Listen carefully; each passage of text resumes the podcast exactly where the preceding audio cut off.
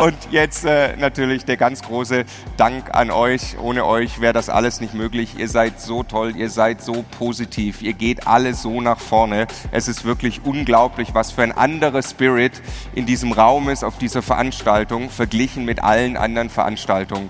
Ihr seid absolut großartig. Danke an die beste Community. Tschüss. Einen schönen Abend. Vielen Dank.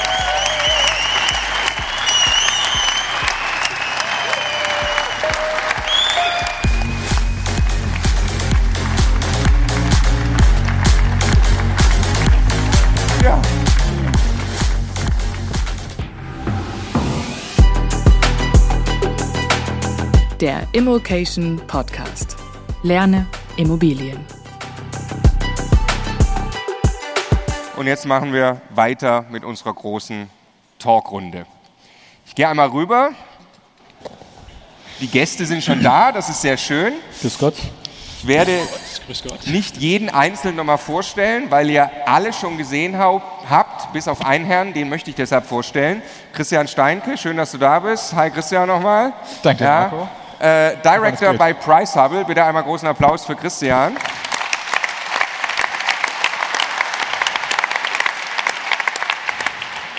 Genau, Price Hubble einmal zur Erklärung ist auch ein Partner von uns. Da kann man virtuell online Immobilienbewertungen machen. Hilft sehr gut für die eigene Einschätzung und natürlich auch für die Preisverhandlung. Und du hast deshalb, ihr macht das ja auch viel mit äh, künstlicher Intelligenz, einem sehr schlauen Algorithmus, auch Einblicke in den Markt, die wir natürlich auch gleich nutzen wollen in der Talkrunde.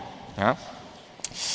Gut, wir machen es so, wir reden ein bisschen jetzt über Banken zum Start, wir reden über Kalkulation Preise, dann will ich mit euch so ein bisschen Rapid Fire eure Prognosen abfragen, ja, was ihr denkt, wo, wo, äh, wo die Themen hingehen, also Zinsen, Preise und so weiter, ähm, Akquise und Strategie. Ja, also Stefan hat vorher zu dem Zettel gesagt, okay, das in einer Stunde ist ein bisschen viel Programm. No way. Ja.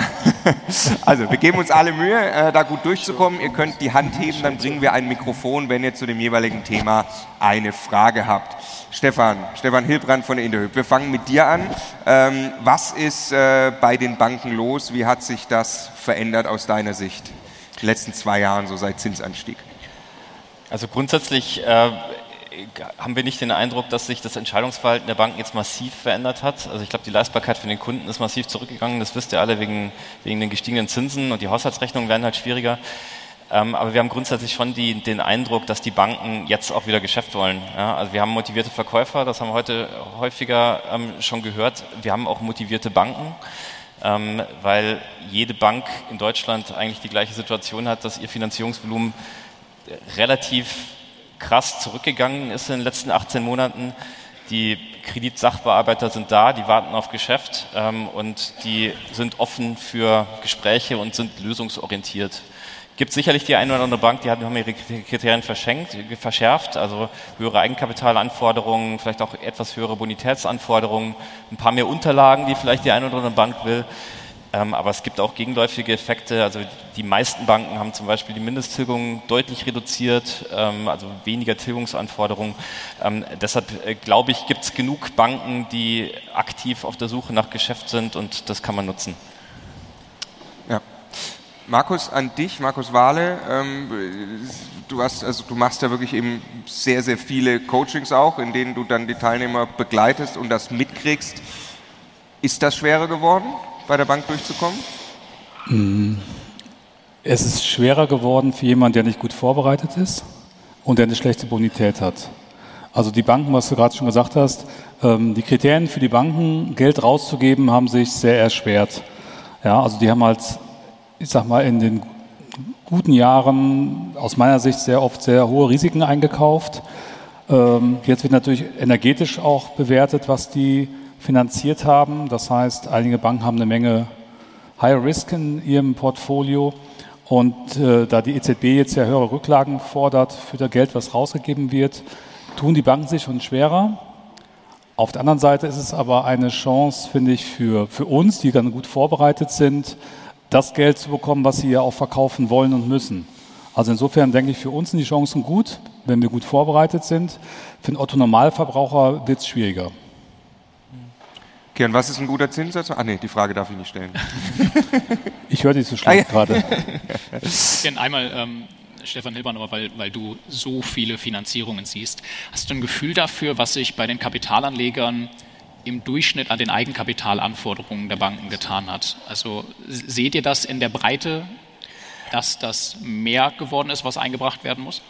Also äh, wir sehen, dass äh, Kapitalanleger tendenziell ein Stück weit mehr Eigenkapital einbringen, aber jetzt auch nicht massiv. Also der durchschnittliche Eigenkapitaleinsatz bei uns, bei Kapitalanlegern, ist so um zwei, drei Prozentpunkte gestiegen, also von, von 80 auf, auf, auf ähm, 83 Prozent BLA ähm, oder andersrum. Ähm, BLA ist ein bisschen, bisschen zurückgegangen von 83 auf 80. Ähm, aber jetzt BLA keine, ist Beleihungsauslauf. Äh, genau, der genau, Beleihungsauslauf. Ähm, äh, aber jetzt keine, keine massiven Ver Veränderungen. Ja. Okay, also tatsächlich, ne? überhaupt nicht massiv ja. erstmal am Ende. Ja. Dann. Okay. Markus Wifford, welche Strategien gibt es denn, um Eigenkapital aufzubauen? Naja, einen habt ihr heute auf der Bühne gesehen, Rent-to-Rent-Verfahren und ähnliches. So kann man natürlich Eigenkapital aufbauen. Aber wenn ich da auch nochmal auf die Finanzierungsmöglichkeiten gehen darf, es gibt ja immer auch die Option, nicht sofort unbedingt entwickelbare Objekte langfristig zu finanzieren, sondern Ankauffinanzierungen zu machen. Das mache ich sehr viel, mache ich auch sehr viel im gewerblichen Bereich, dass ich sage, hier liegt ein großes Potenzial. Und natürlich hat die Bank erstmal nur die Möglichkeit, das zu bewerten, was jetzt gerade da ist. Ja, und das ist meistens ja nicht, noch nicht ganz so positiv. Und deshalb schließe ich erstmal entweder eine sehr kurzfristige oder auch variable, ich weiß das böse Wort, aber jetzt hätte ich wieder ein etwas besseres Gefühl in der jetzigen Marktphase für variable Zinsen ab, entwickel das Projekt und biete es dann dieser oder gegebenenfalls auch einer anderen Bank an, um dann nachträglich eben dann doch auf diese 100 oder auch 100 Prozent Plusfinanzierung zu kommen, wenn sich das Objekt jetzt ganz anders rechnet. Und dieses Zwischenstück, ja, da brauche ich Eigenkapital. Da gibt es eben die unterschiedlichsten Möglichkeiten, das aufzubauen. Aber dann bekomme ich es ja auch wieder in dem Moment und kann dann mit diesem Geld auch wieder das nächste Objekt anfassen. Dann lass uns doch gerade mal in Fest versus Variabel reingehen. Wir, hatten ja, wir haben das ja gestern schon da in kleinerer Runde diskutiert. Stefan hatte seinen großen Told You-Moment, ja, wo die Zinsen gestiegen sind. Ich hatte meine Minute. Genau, genau. Ich glaube auch deinem Papa äh, zu verdanken, ne, der immer schon gesagt hat, mein Sohn, die Zinsen sind äh, außergewöhnlich niedrig. Ja. Sicher dir die so lange wie du kannst. Der Typ war Millionen wert. Ja. Genau, also wir haben tatsächlich vieles 20 Jahre festgeschrieben. Wie macht ihr das? Ja? Ähm, Markus, fangen wir bei dir hinten an. Äh, du finanzierst jetzt auch wieder variabel oder nur fest? Oder? Ja, es kommt auch an. Ich sehe es genau wie Markus. Äh, wenn ich was habe, was ich eben ja vorhin gezeigt habe, was ich entwickle und nach drei Jahren dann ein höheres Niveau habe, dann mache ich durchaus mal drei Jahre variabel um dann mit einem höheren Niveau bei der Bank wieder nachzuverhandeln. Und natürlich möchte ich auch insgesamt einen guten Zins haben, aber ich möchte vor allen Dingen das Risiko runterfahren. Das heißt, ich möchte mein Cash wieder raushaben. Und nach den drei Jahren würde ich dann zum Beispiel, wenn ich privat kaufe, acht Jahre festschreiben, wenn ich dann nach zehn Jahren verkaufen will. Oder halt äh, eine zehnjährige Zinsbindung. Und wenn es jetzt ähm, von der Zielplanung her die Banken mir 15 Jahre gibt für einen Preis von 10, das ist ja momentan oft, würde ich das auch 15 Jahre festschreiben. Generell finde ich, variable Zinsen sind was für Profis und für Fortgeschrittene, bitte nicht für Anfänger, weil einfach dieses Risiko, was da ist, extrem ist. Wenn man dann keinen Cash nachschießen äh, kann, dann geht es auch schnell mal in die falsche Richtung. Ja. Martin Richter, finanzierst du variabel? Ja, also Objekte, wo ich äh, ansinne, die zu verkaufen, die würde ich immer noch kurz äh, ähm, finanzieren, vielleicht so fünf Jahre oder unter Nutzung dieser 6b-Rücklage. Nach sechs Jahren kann ich steuerfrei verkaufen, dass meine Zielfinanzierung so aufgebaut ist, dass ich nach sechs Jahren aus der Finanzierung raus kann. Objekte, die ich privat halte, die würde ich auch gerade eher länger oder finanziere ich auch gerade länger, weil der 15-jährige oder 20-jährige Zinssatz nicht so weit weg vom 10-jährigen ist und äh, man weiß ja nicht, was passiert, was passiert wobei ich eher äh, also meine Strategie sieht eher so aus, dass ich denke, die Zinsen werden noch um einen kleinen kleinen Punkt ansteigen und dann sich aber langsam beruhigen und abflachen. Aber wer weiß das schon? Gut, deine Prognose kennen wir auf jeden Fall schon. Sehr gut. Jürgen, variabel oder fest gerade? Naja, mein, mein Learning ist, dass variabel, glaube ich, weniger attraktiv wird jetzt mit dieser inversen Zinsstruktur. Wenn also kurzläufig doch deutlich teurer ist als 10 oder 15 Jahre, dann müsste ja also die Beendigung vom variablen Zins relativ schnell ähm, erfolgen hin zu dann einer ähm, längeren ähm, Zinsbindung über, was ich, 10 Jahre, 15 Jahre. Und wenn ich die, den, den Kurzläufer nur, nur ein oder zwei Jahre habe, und die Zinsänderung aber nach, nach sagen wir mal, zwei Jahren anfängt und es dann bei drei Prozent ist, dann zahle ich ja so viel mehr Zinsen auf diese fünf Prozent, dass es sich möglicherweise über eine Laufzeit von zehn Jahren schon nicht mehr lohnt. Also will, will so formulieren, wer glaubt, dass die Zinsen wegen mir bei drei Prozent sind in dem Jahr, der soll das machen. Wer glaubt, dass das erst in zwei oder zweieinhalb Jahren der Fall ist, der muss ganz genau rechnen, ob diese variable Finanzierung sich wirklich lohnt. Das ist mein Learning so aus den letzten Monaten. Ähm, perspektivisch würde ich wenn ich es persönlich halte, immer langfristig machen, 15, 20 Jahre. Ich kann ja raus nach 10 Jahren ähm, und das halte ich für den privaten oder langfristigen Bereich, glaube ich, fürs Beste. Ja. Ich finde das, ich, einmal ganz kurz rein, ich finde das äh, interessant, was du gerade gesagt hast, ne, weil genau das ist das, wonach es sich für mich immer anfühlt. Ich brauche erstmal eine These, wie sich die Zinsen entwickeln und daran kann ich dann entscheiden, ob das Sinn macht oder nicht. Das heißt, also ich, ich nehme jetzt bewusst provozierend das Wort äh, in den Mund. Ne? Am Ende spekuliere ich auf irgendeine bestimmte Zinsentwicklung so es, ja. damit. Und das Tolle an äh, langfristiger Zinsbindung ist eben, dass dieses ganze Element verschwindet und ich mir überhaupt keine Prognose anzulegen brauche. Ich weiß einfach, was ich habe. Ne? Mhm. Ja, also deshalb bin ich der Riesenfan davon. Genau, kann ja sein, ich halte die These für am wahrscheinlichsten, dass sie eintritt, ja, aber trotzdem ist das Risiko halt groß genug. Deswegen haben wir gesagt, immer sehr, sehr langfristig eigentlich. Ja, ja ich meine, du kannst ja immer mal die Gegenprobe machen. Würdest du einen Betrag Geld ernsthaft irgendwo auf ein Derivat, wirklich auf eine reine Zinswette setzen, würde sich das ja, gut ja. für dich anfühlen? Für mich wäre das immer sehr eigenartig, aber effektiv mache ich eigentlich nichts anderes in dem Moment. Ne? Wir haben es anders und wir haben eine Zinsabsicherung sogar gemacht, ne? glücklicherweise vor der Zinserhöhung. Aber ja.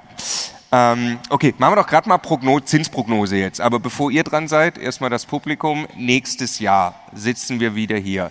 Wer glaubt, die Zinsen sind niedriger, also mehr als ein halb, halbes Prozentpunkt niedriger, wenn wir nächstes Jahr wieder hier sitzen? Okay. Wer glaubt, sie sind ungefähr gleich auf dem Niveau von heute? Und wer glaubt, sie sind höher, die Gegenprobe?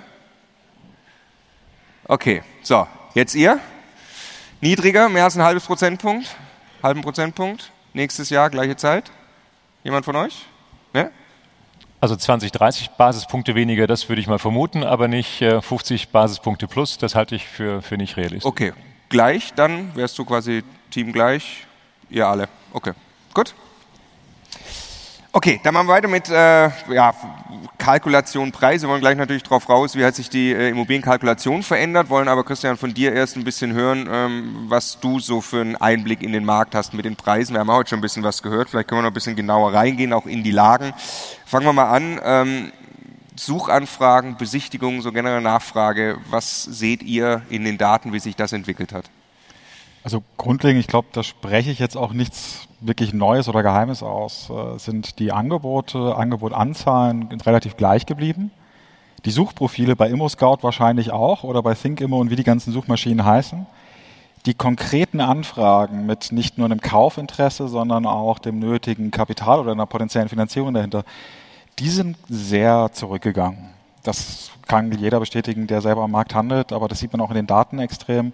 Wir sehen es vor allen Dingen, Entschuldigung, da muss ich da ein bisschen in deinen Bereich reingehen, über die Finanzierungsanfragen, wo wir natürlich dann auch erfolgreiche Finanzierungsanfrage wird zu einer Transaktion, Daten, die wir auswerten und da merkt man, es ist weniger geworden, dafür aber ähm, würde ich persönlich sagen mit einer höheren Erfolgswahrscheinlichkeit. Das heißt, wer jetzt besichtigen geht, kaufen kann, ist dann auch ein tatsächlich potenzieller Käufer und nicht nur ein Tourist.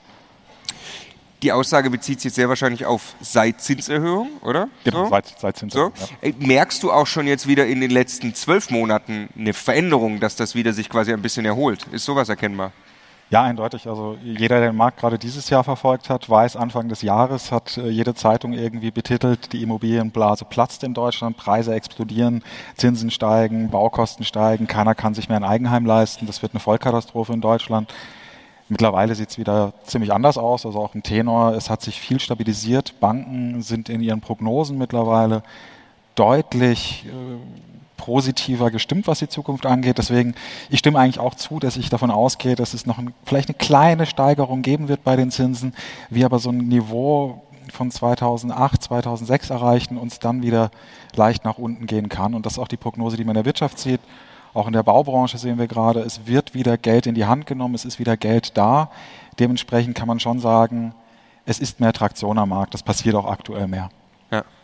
Das ist ganz witzig, weil du gerade Blase, Platz, ich habe tatsächlich auch mir die Notizen vom letzten Jahr quasi angeguckt und vor, was habe ich denn gefragt? Da war die Frage, platzt die Blase? Ich habe die Frage trotzdem quasi nochmal dabei, aber so in dem Wissen eigentlich sagt schon jeder, nee, also da platzt keine Blase mehr. Ne? Das hat jetzt jeder schon verstanden. Vor zwölf Monaten haben wir uns diese Frage tatsächlich äh, schon ganz konkret gestellt. Ne?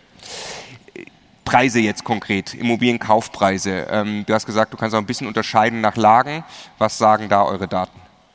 Also wer es vorhin nicht mitbekommen hat auf der Red Stage, ist grundlegend, das Wachstum von Preisen sollte man aktuell oder die Entwicklung von Preisen eher mit einem Dreijahreshorizont betrachten. Das heißt, wenn ich jetzt 2022 und 2021 mit 2023 vergleiche, kriege ich ein sehr negatives Bild, hauptsächlich in den Großstadtlagen. Wir hatten 2021 eine extreme Preisinflation, was Angebote anging, aber dann tatsächlich auch erzielbare Kaufpreise. Das ist 2022 ein bisschen reguliert worden und 2023, wo ganz viele am Anfang des Jahres den großen Knick gesehen haben, ähm, ist trotzdem im Verhältnis zu 2019 ein Wachstum gewesen. Und das ist, glaube ich, die, die wichtige Kernmessage, dass in den A-Standorten, wo gewisse Preisniveaus erreicht sind, ist das Wachstum immer noch gegeben, weil die Mieten sich weiterhin positiv entwickeln. Ja, steigende Mieten sorgt automatisch dazu, äh, dafür, dass die Kaufpreise weiter steigen. Wo wir aber vor allen Dingen was merken, sind C-Standorte. Ich sage jetzt explizit nicht die B-Standorte, weil die schon sehr stark überlaufen sind, muss man sagen. Da ist einfach schon viel passiert, da ist auch viel Preisanpassung passiert. Da sind Durchschnittsmieten von 15, 16 Euro auf den Quadratmeter in B-Standorten einfach schon normal. Und damit erreicht man eine gewisse Deckelung der potenziellen äh, Wachstumsmöglichkeiten über Mieten. Aber C-Standorte, die jetzt bei 6, 7 Euro auf den Quadratmeter Miete liegen oder teilweise sogar noch bei unter 1000 Euro Kaufpreispotenzial, da gibt es ja noch ein paar Standorte in Deutschland, die das haben, da ist extremes Wachstum noch möglich. Aber auch da muss man ganz klar sagen, man muss wissen, wo. Ich würde jetzt nicht wo? jede Stadt, jeden C-Standort genau sagen, der funktioniert einwandfrei. Ähm, ein Geheimtipp wurde mir vorhin gesagt, darf ich, darf ich so auch raushauen, jetzt ohne eure Investitionsstandorte zu nennen, wie Eberswalde. Ähm, Speyer äh, habe ich vorhin noch ein Kompliment bekommen. Es ist tatsächlich es ist ein super interessanter Investmentstandort, weil er wirtschaftlich sehr stark ist und sehr wenig am Markt ist und es noch Potenzial nach oben gibt. Koblenz, Karlsruhe, klassische Städte mit Universitäten oder mit Nähe zu großen Unternehmen oder Universitäten, die noch lange nicht an einem, an einem Preismaximum angelangt sind, vor allen Dingen in der Miete, haben dann natürlich auch im Kaufpreis noch viel Potenzial. Speckgürtel übrigens auch, äh, wenn Alex noch hier ist, Rhein-Erft-Kreis, Top-Investitionsstandort, wenn man weiß, in welchem äh, der, der Käfer man dann dort investieren sollte, durch die Nähe zu Köln, durch zu Düsseldorf, Leverkusen und Bonn. Und das ist eine generelle Regel. Man hat genügend wirtschaftsstarke Standorte in der Nähe. Die Stadt wird sich in der Regel positiv entwickeln. Super, also tatsächlich sehr konkret, vielen Dank. Ja, ich gucke einmal kurz hier, ob unsere Mikrofone irgendwie unterwegs sind. Gibt es quasi hier schon Fragen? Haben wir die Mikrofone schon hingebracht? Nee, ne? Ich glaube noch nicht. Also ihr könnt die Hand einfach heben. Und ja, dann würde ich eine. Ja, bitte. Eine, ich, weil Preise, Mietrenditen, äh, sorry, Preise, Mieten am Ende äh, beides zusammen ergibt dann irgendwie die Mietrendite, mit der ich einkaufe. Ne? Und jetzt äh, gucke ich mal einmal aus der Akquise-Richtung, Markus, bevor in deine Richtung. Was ist denn gerade realistisch. Ich weiß, du bist extrem aktiv im Einkauf. Du beherzigst insbesondere, du hast das gestern gesagt, du gibst aktuell oder ihr gebt aktuell 10 bis 15 Angebote am Tag ab, ne? um euch mal ein Gefühl dafür zu geben, was Akquise sein kann. Ähm, mit der Strategie, du hast auch gesagt, ähm, letztes Jahr Jack Nasher hier auf der Bühne, Butner, ne? also je besser deine Alternative, desto weniger hängst du am Einzeldeal und so weiter und so fort, führt alles dazu, dass du stärker verhandeln kannst was kaufst du gerade ein? Also kriegst du trotz Zinsen positiven Cashflow hin, in was für Lagen ja. und wann? Ich habe die letzten Jahre primär mich auf Gewerbe spezialisiert, weil dort eben die deutlich höheren Renditen zu erzielen waren. Ja, und dort hatte ich auch nicht so viel Konkurrenz. Eigentlich die Situation, die ihr jetzt bei Wohnimmobilien auch so feststellt, ja, man guckt nach links, guckt nach rechts, denkt, kommt heute keiner mehr, nur der Makler. Okay, dann wird das eine schöne Besichtigung. Die hatte ich die letzten Jahre immer schon bei Gewerbe. Und das ist jetzt bei Wohnen auch wieder so. Und wir geben eben jeden Tag sehr, sehr viele Angebote ab, aber nicht, weil wir so unglaublich viel besichtigen, sondern zum einen, weil natürlich extrem viel reinkommt über die Portale, aber auch über die Makler und nicht aufgrund einer Geheimstrategie. Wenn ich jetzt fragen würde, viele von euch kriegen wahrscheinlich im Moment nicht nur alle Exposés, die sie anfragen, sondern auch noch zusätzlich Exposés von Maklern zugeschickt nach dem Motto, das könnte sie doch auch noch interessieren. Ja, und da gehen wir dann relativ schnell und schauen so nach unseren Kriterien, ja, was wäre eine adäquate Rendite, komme ich gleich drauf, was wäre dementsprechend ein adäquater Preis, prüfen noch gar nicht im Detail, prüfen nicht die Unterlagenausstattung, das wäre ein zweiter Schritt und machen dann ein relativ langes Anschreiben dazu mit den unterschiedlichsten Punkten und begründen dann, ist eigentlich immer das gleiche Schreiben, aber liest sich sehr individuell, ja, und, und begründen dann unten, wenn zu dem Preis irgendwo ein Deal möglich wäre, dann würden wir zur Besichtigung kommen. Also auch noch nicht kaufen, sondern besichtigen. Danach prüfen wir die Unterlagen. So, zur Besichtigung, da scheidet natürlich schon extrem viel aus. Früher wurde man beschimpft, wenn man so agiert hat. Heute kriegt man die ein oder andere Resonanz. Und aus dieser Resonanz destillieren wir eben nochmal die Deals, die wirklich interessant sind. Und das funktioniert heute eben weiterhin so, jetzt zum Beispiel in Bielefeld, ich dachte, du sagst jetzt eben bei C-Standort, Universität auch noch Bielefeld, ich sage immer, es ist ein B-Standort, vielleicht einigen wir uns auf B-. minus. B, B, B. B minus, ja. In Bielefeld, wo ich also äh, lange nicht mehr so intensiv Wohnen eingekauft habe, Gewerbe ja, Wohnen nein, habe ich vor zehn Jahren das letzte Mal für unter 1000 Euro den Quadratmeter eingekauft und habe damals gesagt, als der Preis über 1000 Euro den Quadratmeter ging, das ist ja verrückt. Wer bezahlt denn sowas? Ja, das gibt's ja gar nicht. Und jetzt sind wir wieder an der Stelle. Bielefeld ist ein Einkauf, natürlich nicht in allen Stadtbereichen, aber in ordentlichen Lagen für 10, äh, für unter 1000 Euro den Quadratmeter möglich und damit Objekte, die natürlich die nächsten Jahre eine, eine Sanierungs-, auch eine Effizienzstrategie benötigen, aber auch wenn ich die einpreise mit Mietsteigerungen, erziele ich da locker Mietrenditen von 10 Prozent und Zukunft betrachtet auch mehr.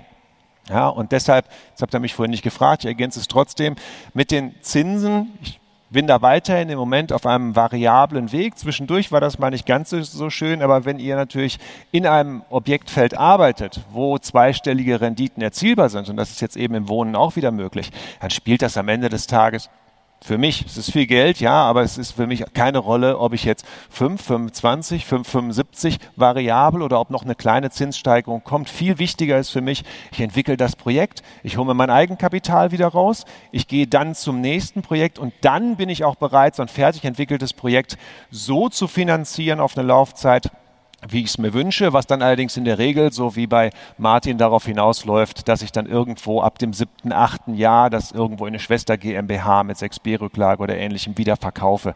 Also das ist dann eine etwas globalere Strategie, aber Akquise macht im Moment wieder eine große, große Menge Spaß. Ja, das glaube ich finden wir auch. Martin, gerade die Frage an dich. Du machst ja auch, in, in, wenn wir dann so Steuerbeispiele machen, schreibst du immer ganz lässig den 10% dahin, weil jetzt gibt es ja wieder hohe Renditen.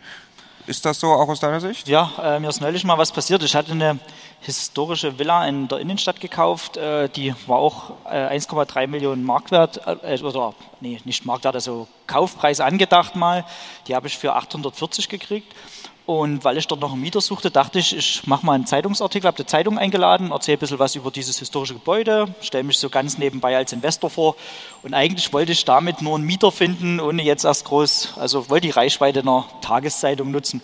Und was ist passiert? Mir wurden im Nachgang zwei Off-Market-Immobilien angeboten. Also hat jemand Zeitung gelesen, hat gesagt, wir wollen da übrigens nicht rein, aber wir haben erfahren, dass sie Immobilien verkaufen. Wir wollen jetzt unsere, es gibt viele Leute, die wollen ihre, ihre ähm, Immobilien tatsächlich nicht auf äh, den Portalen einstellen und so. Und wurden zwei Objekte an mich herangetragen, eine Gewerbeimmobilie und ähm, ein Wohnhaus. Off-Market, also und die also die Gewerbeimmobilie ist schon über 10 Prozent und die Wohnimmobilie, die könnte man noch dahingehend entwickeln. Und ich denke, äh, es gibt jetzt viele Leute, die aus Panik vor diesem Energiegesetz äh, Immobilien mehr oder weniger verschleudern. Äh, die haben Angst, die haben Angst, dass die in zehn Jahren für 50.000 eine neue Heizung brauchen und verkaufen die Immobilie jetzt lieber 200.000 unter Wert. Ne? Das ist eine gewisse, ich fühle eine gewisse Panik am Markt. Und ich denke, wenn man hier mit kühlem Kopf einkauft und dieses Risiko der Gebäudesanierung richtig einordnet, dass man äh, sehr, sehr gute Deals machen kann. Und wenn ich auch meine Ansicht zur Marktlage hier noch äh, kurz widerspiegeln darf, ich habe in einem, also wenn Bielefeld B- ist, dann habe ich in einem D-Plus-Standort so im Umkreis von Leipzig ähm, ein Wohnungspaket gekauft und hatte direkt die Bankfinanzierung äh, für die Sanierung mit dazu bekommen. Und was passiert? Der Druck am Immobilienmarkt ist so groß, dass Leute von mir die unsanierten Wohnungen anmieten wollen. Ne? Ich sage dann hier, kriegt zwei Monatsmieten frei, macht euch einen Fußboden schön und malt die Wand ein bisschen an. Und dann kann ich mir die Sanierung sparen. Wir haben so einen riesen Zuzug ähm, und quasi keinen Neubau. Und es ist, glaube ich, äh, es liegt auf der Hand, die Nachfrage bestimmt den Preis, dass die Miete steigern, äh, steigen muss. Und ich denke, wer jetzt gut Bestand kauft, was man jetzt sehr gut kaufen kann, auch sehr günstig kaufen kann, trotz 4 oder 4,5 Prozent Zinsen, der hat äh, eine sehr große Chance, dort sehr, sehr rentabel vermieten zu können, weil die Mieten steigen werden. Es geht nicht anders. Ich würde ich würd gerne noch mal eine Frage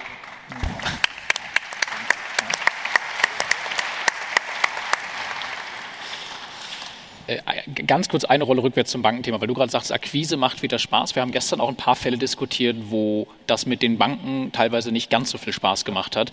Stefan, noch einmal in, in, in deine Richtung. Ähm, welche Arten von Immobilien hast du da irgendwie ein Gefühl gerade für, werden gerne finanziert oder was für Immobilien? Und gibt es irgendwelche, wo es einfach wirklich in der Breite gerade deutlich schwieriger ist? Oder ist es einfach sehr individuell, welche Bank auf welches Geschäft Lust hat? Ja, es gibt schon ein paar Muster, die ähm, aktuell auffallen. Also was Neues, eigentlich seit ein, zwei Jahren, dass das Thema Energieeffizienz einfach eine größere Rolle spielt bei den Banken. Das hat früher eigentlich überhaupt keinen Einfluss gehabt für eine Entscheidung der Bank, welche Energieklasse eine Immobilie hatte. Ähm, die Banken haben alle Vorgaben, dass sie ihre Portfolien grün bekommen müssen bis 2045, aber viele haben sich Zwischenziele gesetzt, gerade die börsennotierten Banken. Das heißt, das Thema Energieeffizienz spielt in der Entscheidung, im Entscheidungsverhalten der Banken eine große Rolle. Aktuell auch so, dass bei vielen Banken es schon Abschläge gibt für ähm, gute Energieklassen, also A, A+, B Immobilien. Ähm, ich glaube, das wird in den nächsten Jahren aber auch äh, in die Richtung gehen, dass bestimmte Energieklassen auch gar nicht mehr finanziert werden, ohne einen Sanierungsplan, der dahinter steht. Also das ist eigentlich die größte Veränderung, die ich jetzt in den letzten zwei Jahren wahrgenommen habe. Bauprojekte werden ein bisschen kritischer gesehen, einfach weil viele Banken gesehen haben, Kalkulationssicherheit ist einfach nicht so da, was die Baukosten betrifft. Es gab viele Nachfinanzierungen, also da schauen die Banken ein bisschen kritischer drauf. Ähm, und ja, was halt immer bleibt, ist, dass der Objektwert stimmen muss. Also jede Bank schmeißt halt ihren Objektwertrechner an und ähm, sobald da was Ähnliches rauskommt, wie der Verkaufspreis ist, ist eine Bank eher beruhigt, als äh, wenn über Kaufpreis ähm, oder über Marktwert ge gekauft wird. Aber das ist keine Veränderung zu, zu früher. Stefan, darf ich da mal einsteigen? Ich glaube, für eine Finanzierungsanfrage wäre es total wertvoll, wenn man einen Sanierungsplan mitbringt. Ja. Haben wir heute, glaube ich, so noch nicht besprochen. Aber wenn ich jetzt eine nicht so energieeffiziente Immobilie habe und meinem Banker aber zeige, was ich damit vorhabe, und dann auch entweder Absolut. schon in der Finanzierungsanfrage die energetische Sanierung für die nächsten Jahre mit beantrage oder zumindest sage ich, hätte ich gerne in fünf Jahren, ja, dann ist es ja viel einfacher, das heute schon im Finanzierungsgespräch zu vereinbaren und vielleicht sogar Konditionen zu sichern, den ja. Spielraum zu sichern, als in fünf Jahren zu kommen und quasi eine Nach Besicherung zu machen. Also ja. das ist, glaube ich, der erste Praxistipp. Der zweite, ich brauche einen Sanierungsplan. Ja, ich muss den nicht genau aufs Jahr versprechen, was ich mache, aber so im Ungefähren. Wann gehe ich an die Heizung ran? Wann mache ich die Quick Wins? Wann mache ich so die, die einfachen Dinge, die minimalinvasiv und nicht sehr, sehr kostentragend sind? Und wann gehe ich aber auch die großen Themen an? Gebäudehülle, Dach, äh, vielleicht auch Heizung. Und wenn ich das meinem Banker zeige, dann ist die ähm, Kreditwürdigkeit viel, viel höher, selbst wenn die Energieeffizienz jetzt nicht so ausgeprägt ist. Ja. das ist für mich das eine Learning. Und das zweite Learning ist, ähm, der Markt, der ist ja sehr sachwertorientiert geworden. Also ich habe den Eindruck, ganz viele gucken viel mehr auf den Quadratmeterpreis als auf den Faktor. Mhm. Aber die Bank guckt auf den Faktor. Ja, also wenn ich der Bank den Cashflow prognostizieren kann, dann bin ich ja sozusagen in, einer, in, einem ganz, ganz großen Vorteil. Und ich glaube, auch das kann man ja mit eigenen Immobilien zum Beispiel darstellen. Also ich gucke jetzt mal ins eigene Portfolio es gibt eigentlich, ich bin ziemlich passiv, also wir, wir bauen nicht viel, modernisieren nicht viel, aber jedes Haus hat heute circa 10 Prozent mehr Mietertrag als vor gut einem Jahr. Ja. Ja, Weil es halt dann doch ein oder zwei Auszüge gibt, vielleicht gibt es auch mal einen indexierten Mietvertrag und vielleicht machen wir auch mal eine Wohnung schön, aber ohne große Baumaßnahme. Und wenn du das deiner Bank dann auch zeigen kannst, erstens, ich habe einen Sanierungsplan, zweitens, ich bin im Quadratmeterpreis im Rahmen, drittens, ihr seid Cashflow-orientiert und ich zeige euch jetzt schon, dass aus dem Faktor 20 im nächsten Jahr ein Faktor 19 wird, in übernächsten Jahren Faktor 18, weil das quasi im Einklang dessen ist, was wir ja ähm, im Portfolio, im eigenen Management schon gesehen haben. Und da schließt sich ja an an die ähm, These von Martin. Natürlich haben wir da einen Mietendruck. Das wissen auch alle, aber die wollen es natürlich als Proof in deinem Track Record auch sehen. Und wenn wir das alles mit, mit reinbringen, vielleicht, Markus, kriege ich jetzt ein Bienchen von dir ähm, für die Finanzierungsantragstellung, dann wäre das zumindest ja, glaube ich, ein äh, ganz, ganz guter Tipp. Und letzter Punkt, aber was geht nicht mehr? Meines Erachtens gehen diese Modelle nicht in Städten, wo die Mieten nicht wirklich steigen. Also ich habe euch vorhin verraten, ich mache ja Nordrhein-Westfalen und Berlin. Und jetzt habe ich in Nordrhein-Westfalen Städte, da geht's. Und es gibt aber auch Städte, da geht's nicht. Ja, und wenn ich halt bei 5 Euro Ist-Miete bin und der Mieter zieht aus und ich kriege trotzdem nur 5 Euro, dann ist das für mich im Moment nicht so der clevere Standort. Dann gibt es natürlich andere Städte, da kann ich bei der Neuvermietung deutlich was machen, ohne an die Bestandsmiete ran zu müssen. Und das würde ich sehr genau als meinen Lageplan anschauen. Also wo kann ich da eine Miete entwickeln und welche Städte lassen es aber auch nicht mehr zu. Ja, ja. da waren, ich möchte zwei Punkte nur kurz aufnehmen. Das eine. Denkt ans Fragen stellen, gell? Ich glaube, wir haben noch, wir binden euch gerne ein. Da ist eine Hand. Da brauchen wir einmal ein Mikro. Die ich habe sehr, sehr unterschiedliche Meinungen und Vorstellungen zu dem Thema Notwendigkeit energetischer Sanierungsmaßnahmen hier in den letzten zwei Tagen gehört. Jetzt das mal wirklich kurz wertungsfrei zur Seite. Banken, das habt ihr beide, glaube ich, gerade noch mal klar gemacht, unterliegen da alleine schon von gesetzgeberischen Anforderungen her Zwängen und können diese Dinge nicht ganz ignorieren. Ne? Also wir müssen Dinge auf grün drehen, ESG und ähnliches. Das passiert einfach und ist eine Lebensrealität. Und jeder, der genau zugehört hat, ähm, einmal dir jetzt gerade mit einem Sanierungsfahrplan, aber auch zugehört hat, äh, was Markus erzählt hat, Daniel, Investorenbroschüre, ne, äh, hat das irgendwann mal groß gemacht bei uns, dieses Thema als allererstes am Ende muss ich es nicht nur dem Banker erzählen, mit dem ich spreche, sondern am besten bereite ich das hervorragend auf, damit das auch genau so in der Marktfolge ankommt. Das heißt, ich habe eine Investorenbroschüre und eine Investmentbroschüre, wo ich das wirklich perfekt darstelle und zeige damit, ich ignoriere das Thema nicht, sondern im Gegenteil, ich gehe es wirklich an. Ne? Und damit hebe ich mich wahrscheinlich wieder von 95 Prozent aller anderen ab. Ja. Ist das Mikro genau, angekommen? Ja, Mikro ist, glaube ich, angekommen. Ja, hallo, ich bin Tamara und ich wohne in Hamburg. Ich habe eine Frage und zwar, wie und ob ihr Wetterrisiko in euren Kalkulationen mit einbringt, also Umwetter und Hochwasser, Städte, die am Meer sind. Ja, habt ihr verstanden? Umwelt- und Wetterrisiko, glaube ich, ne? war das berücksichtigen beim Ankauf der Immobilie? Also ich komme ja äh, aus einer Gegend, wo immer also aller zehn Jahre ein Elbe-Jahrhundert Hochwasser ist. ähm, und ähm, da geht man schon ein Stück weit weg äh, vom Fluss, aber das ist das einzige Risiko und da muss man, äh, das ist dann schwierig, also die Häuser, wo es keine Hochwasserversicherung mehr gibt, die sollte man dann nicht kaufen, aber weiter, Passau, weitergehen. Zum, Passau zum Beispiel, ne? also da gibt's, in Passau gibt es sehr viele Häuser, da ja. kriegt man das einfach nicht, das aber, muss man echt genau. aufpassen. Ja. Aber weitergehende Erfahrungen habe ich persönlich nicht gemacht damit. Ne? Mm. Also ich fände es ja clever, wenn es mal eine Pflicht gibt für eine Elementarschadenversicherung. Ja, also eigentlich bin ich ja immer gegen Pflichten, aber das fände ich ja mal eine super Situation, denn was nicht funktioniert ist, dass sich keiner versichert und nachher soll irgendjemand helfen, wenn dann doch mal so ein Starkregenereignis da war. Ja, und wir wissen ja, dass das lokal total begrenzt sein kann. Also in meiner Straße ja, in deiner Straße schon nicht mehr. Also da fände ich es total wertvoll, wenn man das als Eigenvorsorge kostet wirklich nicht viel. Aber wenn man das macht, also ich finde, das ist auch eine Eigentümerpflicht. Ja, das wäre vielleicht ein Learning aus äh, diesen Klimaveränderungen. Also auf jeden Fall eine ausreichende Elementarschadenversicherung, wo allein schon Starkregen kann das ganze Haus ähm, so dezimieren und ich kann es einfach nicht vorhersagen, ähm, selbst wenn ich nicht am Fluss bin. ja. ja. Markus Wahle, dann nochmal rüber zu dir und zurück zum Thema Preise. Äh, auch deine Einschätzung. Dort haben wir noch eine Frage, nur eben. Okay, gut. Bringen wir das Mikro hin, ja? Genau, zu Tobi. Ja. Ich habe gerade gedacht, Tobi. Genau. Ähm, äh, Markus, de dein Blick, siehst du auch wieder steigende Mietrenditen bei dir schon? Ja, das Interessante ist ja, dass wir alle unterschiedlich investieren. Also ich investiere in Orten, wo PriceHubble immer sagt, keine Vergleichsdaten vorhanden. Ja, dann sage ich immer, PriceHubble ist kaputt, aber ist es nicht, sondern die Lagen, wo ich bin, äh, da gehen halt viele nicht hin.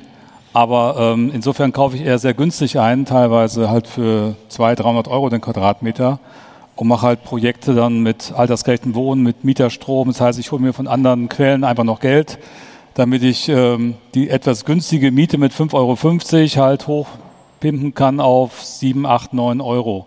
Insofern, ähm, also meine Erfahrung, ich, ich investiere ja fast ausschließlich äh, in Sachsen und, und Thüringen. Und äh, da haben wir ja das Phänomen momentan, das ist ein spezieller Markt aus meiner Sicht, äh, das Phänomen, dass die ganzen Leute, die in den 90er Jahren, die gut verdienenden Ärzte, Freiberufler, Unternehmer, die dieses Aufbau Ost damals gemacht haben, wo es ja extreme Steuerleistungen gab, die sind jetzt alle so um die 70. Und die haben sehr viel Angst vor der energetischen Sanierung. Die waren ja oft noch nie da. Ja? 30 Jahre lang nur Geld kassiert, die Wohnungen, die Häuser sind runtergekommen. Und da kann man halt sehr gute Deals machen. Also ähm, für mich gibt es da ähm, sehr, sehr gute Opportunitäten, was Martin auch schon sagte. Man braucht halt ein Konzept, ein Sanierungskonzept, dann vielleicht noch etwas on top. Und dann kann man auch äh, in solchen Lagen sehr gut, äh, sehr gute Deals machen und auch die etwas schlechtere Rendite, die oft dann, äh, also Mietrendite, die kritisiert wird, durch andere Dinge wieder wettmachen. Weil die Bevölkerung wird immer älter, ja, und es fehlt bezahlbarer Wohnraum zum Beispiel äh, für ältere Menschen. Wenn man das kombiniert, vielleicht noch mit Photovoltaik auf dem Dach, mit Mieterstrommodell, dann hat man insgesamt wieder ein schönes Konzept, was man der Bank auch verkaufen kann. Das ist so meine Erfahrung. Also ich bin jetzt ja eher, wie gesagt, in Austausch unterwegs und ich wohne ja in Bayern, dort investiere ich jetzt nicht so, weil dort natürlich die Preise immer noch ein sehr hohes Niveau haben. Und da ich kein Vollzeitinvestor bin, habe ich auch nicht die Zeit, jetzt, ich sage jetzt mal, sechs Monate lang mich in Landshut einzugraben im Markt, wo das Niveau einfach immer noch sehr, sehr hoch ist. Ja. Also es gibt gute Chancen, wollte ich sagen, dorthin zu gehen, wo nicht jeder hingeht, wenn, wenn man das auf sich nehmen möchte. Ja.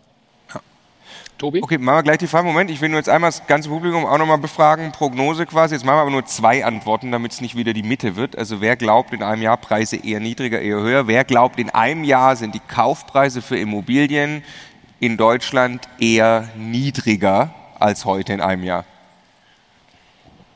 Okay, wer glaubt eher höher? Ah, sehr spannend, sehr spannend. Okay, Tobi, bitte. Jo, moin moin. Äh, Tobi Christiansen äh, von Immovisory aus Berlin.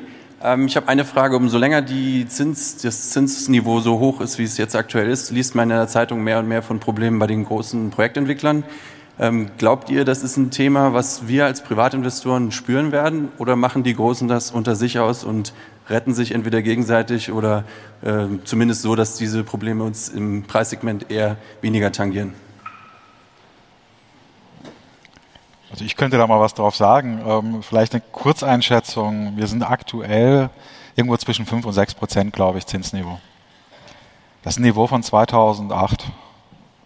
Ja, Niveau von 2000 war, glaube ich, noch ein bisschen höher. Und wenn ich dann jetzt äh, ganz böse bin und in die 1980er gehe, da gab es deutlich höhere Zinsen. Und der Markt lebt immer noch und lebt weiter. Ich sehe da jetzt persönlich nicht den großen Einfluss auf den Privatinvestor, was gerade passiert weil sich, ich denke, du wirst mir da zustimmen, ähm, auch die Banken ja nicht im Endeffekt ins eigene Fleisch schneiden können und wollen, indem sie jetzt alle Finanzierungen irgendwo platzen lassen, die nicht mehr das erwirtschaften, was man sich erhofft. Also ich denke schon, dass man sich da gegenseitig unterstützt. Das sind auch die Signale, die wir so sehen. Und ich muss es einfach nochmal betonen, 6% sind nicht hohe Zinsen. Naja, wie immer gibt es ja nicht nur schwarz oder nicht nur weiß. Ähm, also ich glaube, im Moment profitiert ja die Bestandsimmobilien Szene davon, dass es so wenig Neubau gibt. Haben wir ja heute auch ausführlich besprochen. Mhm. Also führt ja zu einer unmittelbaren Attraktivitätssteigerung, wenn nicht genügend Neubau da ist.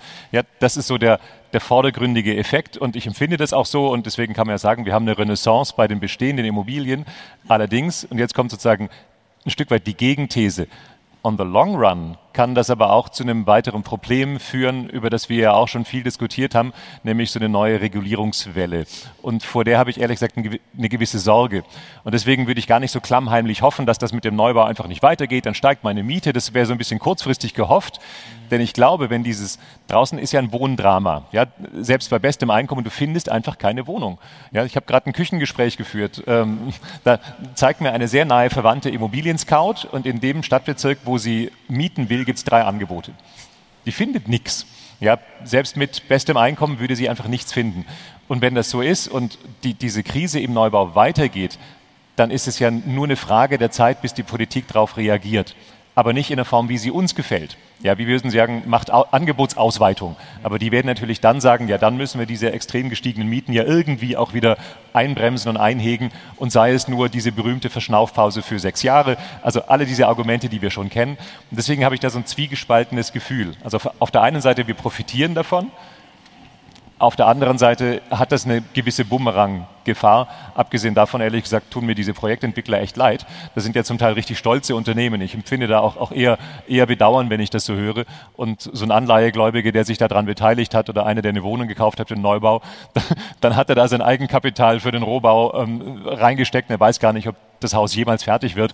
Also da da ist schon viel im, im Argen. Ja? Ähm, ich, ich glaube, das ist echt so eine, so, eine, so eine gemischte Gefühlslage. Ja? Und da müssen wir als Branche extrem aufpassen, ähm, dass wir uns nicht klammheimlich zu sehr freuen, denn wir sind schon irgendwie auch insgesamt mit dem Markt verwoben. Ja, ja und ich meine, am Ende dauerhaft ein Mangel an Wohnraum schadet unserer gesamten Volkswirtschaft und hat ja Konsequenzen, die weit, weit über den Immobilienmarkt und die Mietentwicklung und sowas hinausgehen.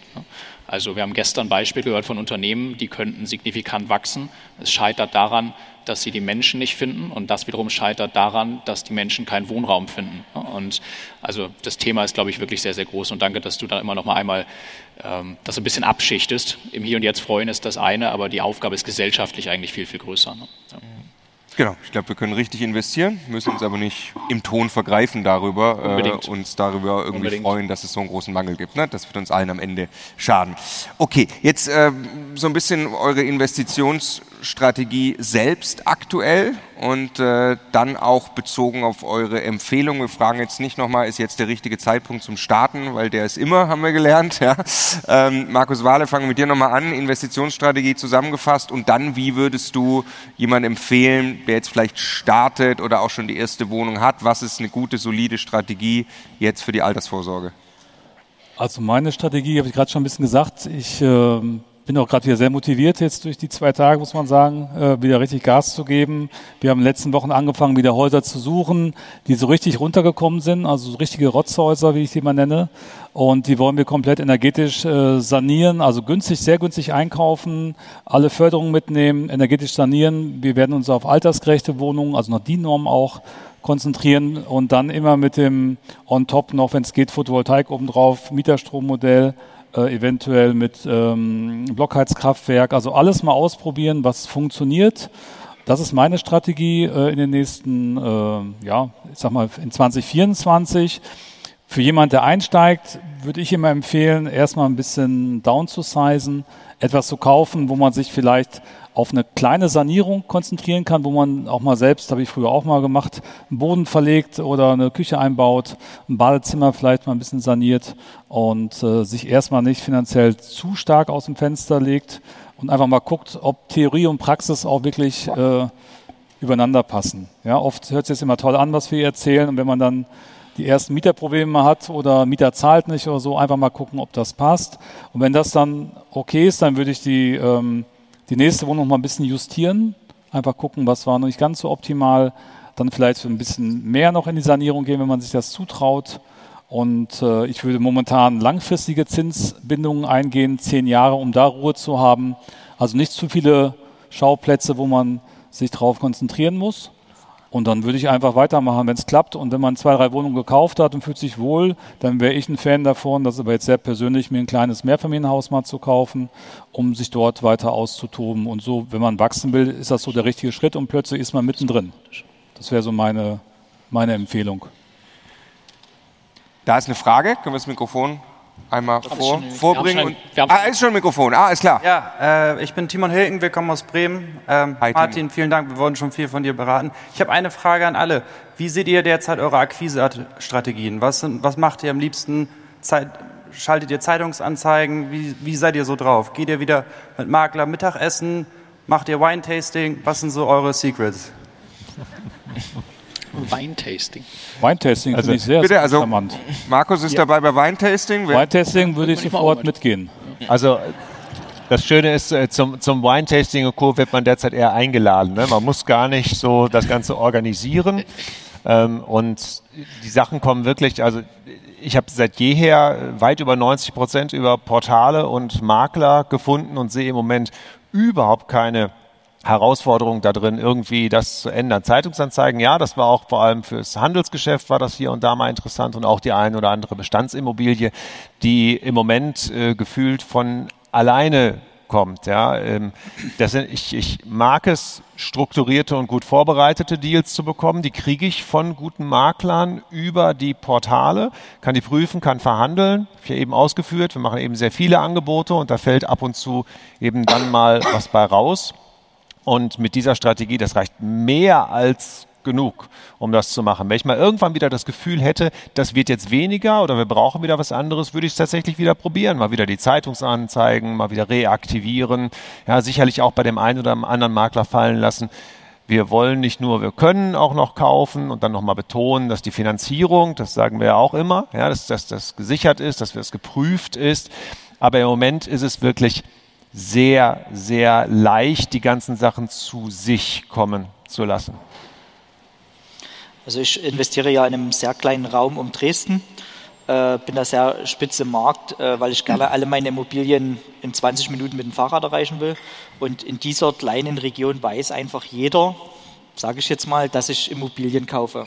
Und ich war ist bestimmt zweieinhalb Jahre her, wo ich das letzte Mal auf irgendeinem äh, Portal war, um Immobilien zu suchen. Also wir schreiben jetzt auch Makler an, sagen genau, was wir suchen und äh, jetzt Thüringen und Sachsen, dort wo wir eh schon investiert sind, ähm, bei uns jetzt ein bisschen speziell, wir werden jetzt auch mit Sozialverträgern Kontakt aufnehmen, einfach mal gucken, wo auch ein großer Bedarf ist an altersgerechten Wohnraum. Es, es gibt ja einfach Gegenden, wo das äh, extrem ist. Und dort macht es natürlich Spaß, dann die entsprechenden Häuser auch zu suchen und dann wieder dieses System einfach ganz klar zu sagen, ähm, welche Größen und so weiter. Also momentan ist auch sehr viel, ich weiß nicht, wie es bei euch ist, Off-Market wo die Makler einfach sagen, die Verkäufer wollen das gar nicht offiziell haben.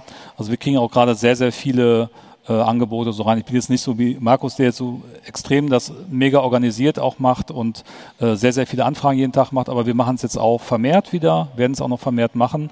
Und ich denke einfach, das Gesetz der großen Zahl macht's und dann wissen die was, die, was du suchst und dann bekommst du auch in der jetzigen Zeit auf jeden Fall eine Menge Post, denke ich.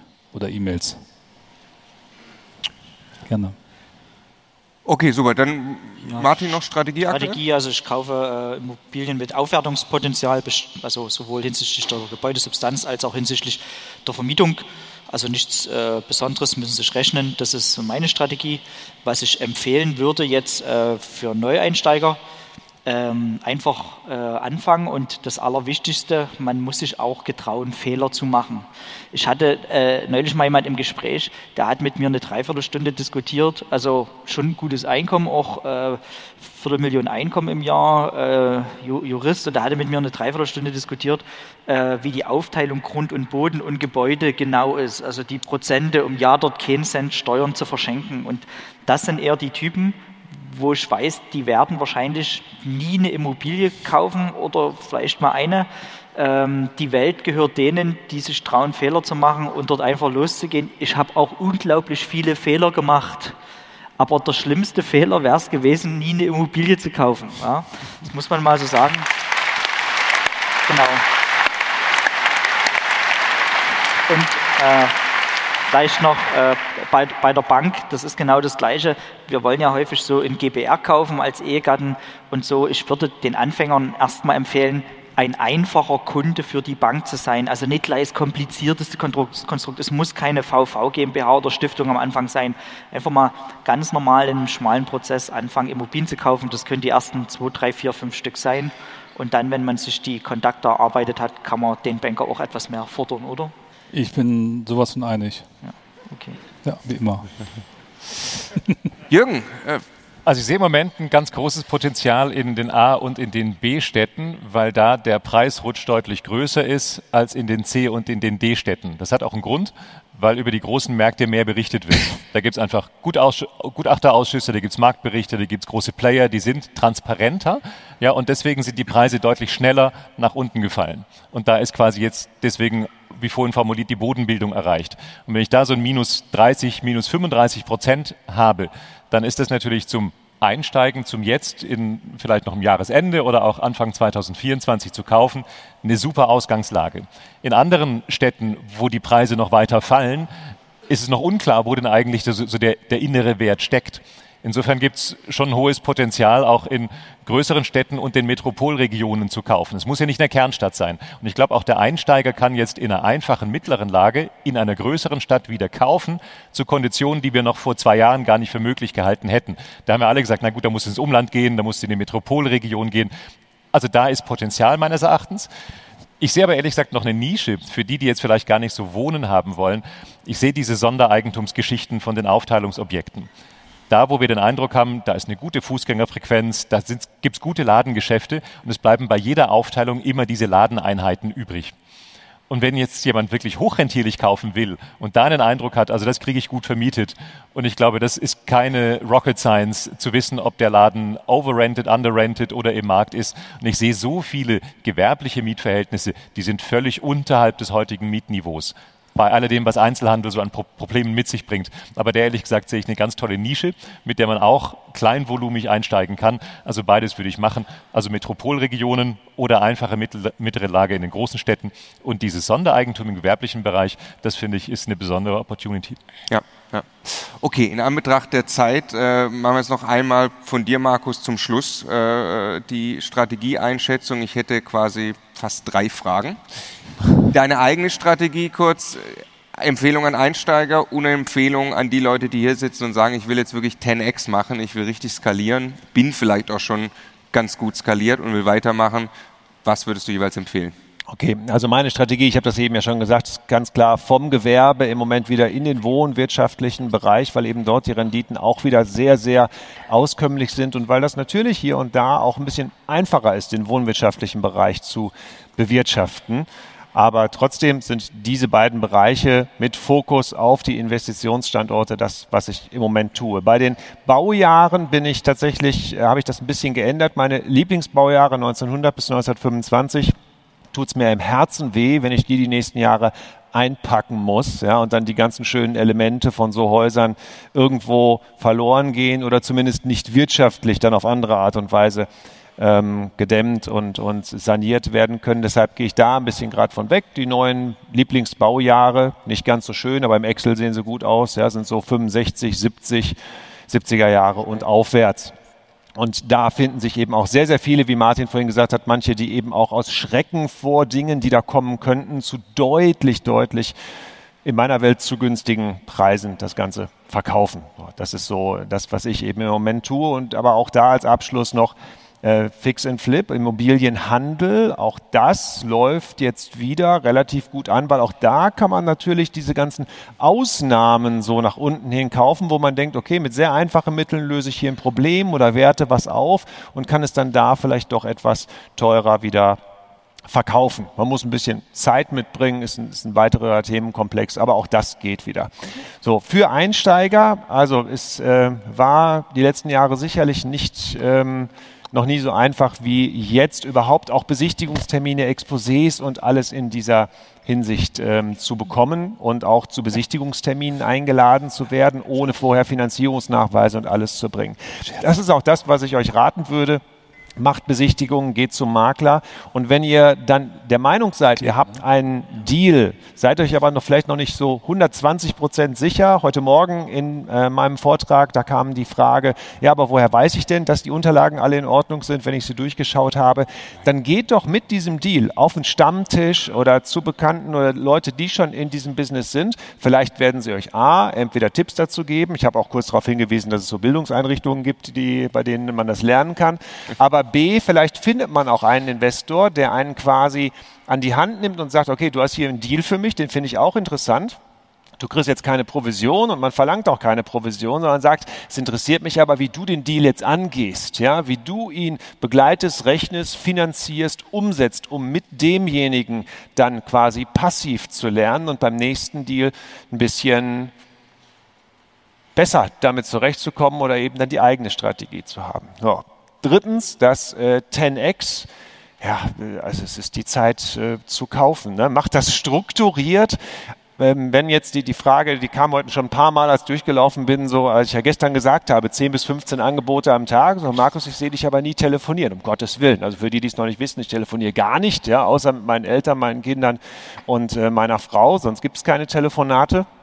Und das ist eben alles insofern strukturiert durch Akquisiteure, durch Services, durch vorgefertigte Dinge, durch Systeme und Prozesse, die kann man nicht von jetzt auf gleich nehmen und die kann man auch nicht woanders dann einfach so drüber stülpen. Aber macht euch Gedanken darüber, ja, diejenigen, die Masterminds haben, die Gruppen haben, teilt eure, eure Ideen und eure Angebote dort. Wenn das nichts für euch ist, ist das was für den anderen.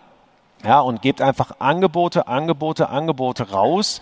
Und Skalierung geht ja auch durch sehr, sehr, sehr guten Einkauf. Macht genau das, macht viele Angebote, macht, kam viel auch manchmal heute so dieses freche Angebote, ich nenne es sehr charmante Angebote. Der Makler kriegt doch kaum Angebote, also ist euer ist doch extrem charmant, dass ihr überhaupt ein Angebot an ihn macht. Macht die Kleiner Tipp, schreibt euch genau auf, was ihr angeboten habt. Es könnte sein, dass der Makler in drei Monaten anruft und fragt, ob euer Angebot noch steht. Ne? Richtige Antwort, Nein, natürlich nicht. Müsst ihr weniger bieten. Ja, ist ja schließlich zurückgekommen.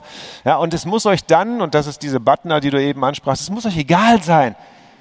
Verliebt euch nicht in so ein Objekt, sondern sagt, wenn ich das kriege zu dem Preis, ist das super. Dann muss ich mir überlegen, war der Preis vielleicht zu hoch, muss ich nochmal nachverhandeln, wenn ich es schon in der Marktphase so bekomme. Und alle anderen weg, wenn da kein Nein kommt, wenn da nichts kommt. Einfach weg, legt euch auf Termin.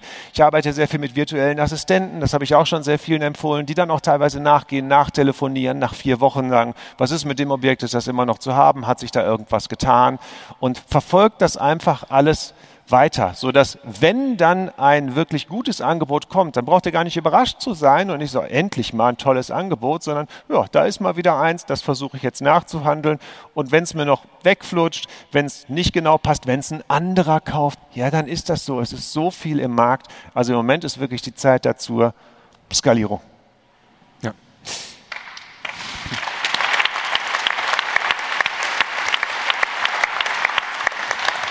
Also wer die Sendung Doppelpass äh, kennt, weiß, wo wir es geklaut haben, dass wir hier schon Bier haben. Ihr kriegt auch gleich Bier. Markus, ich möchte dir auch die Gelegenheit geben, mit dem letzten Satz zu enden. Nimm dir mal das Bier und lest doch mal das Kleingedruckte unten vor, was hier auf dem Bier steht. Sehr schön. Mein Lebensmotto im Immobilientum, wenn es sich rechnet, dann rechnet es sich. Da kann ich nur In sagen, diesem Sinne Prost. zum Wohl. Ja. Prost. Prost. Prost. Oh, guck mal. Ja. Prost. Prost. Ohne- Merci. Prost, mein Lieber. Prost. Ach, das ist ein echtes Highlight. Prost. Dann schmeckt, dann schmeckt. Genau. Ne? Also, ich habe gerade ein Handmikrofon bekommen und musste an den René denken.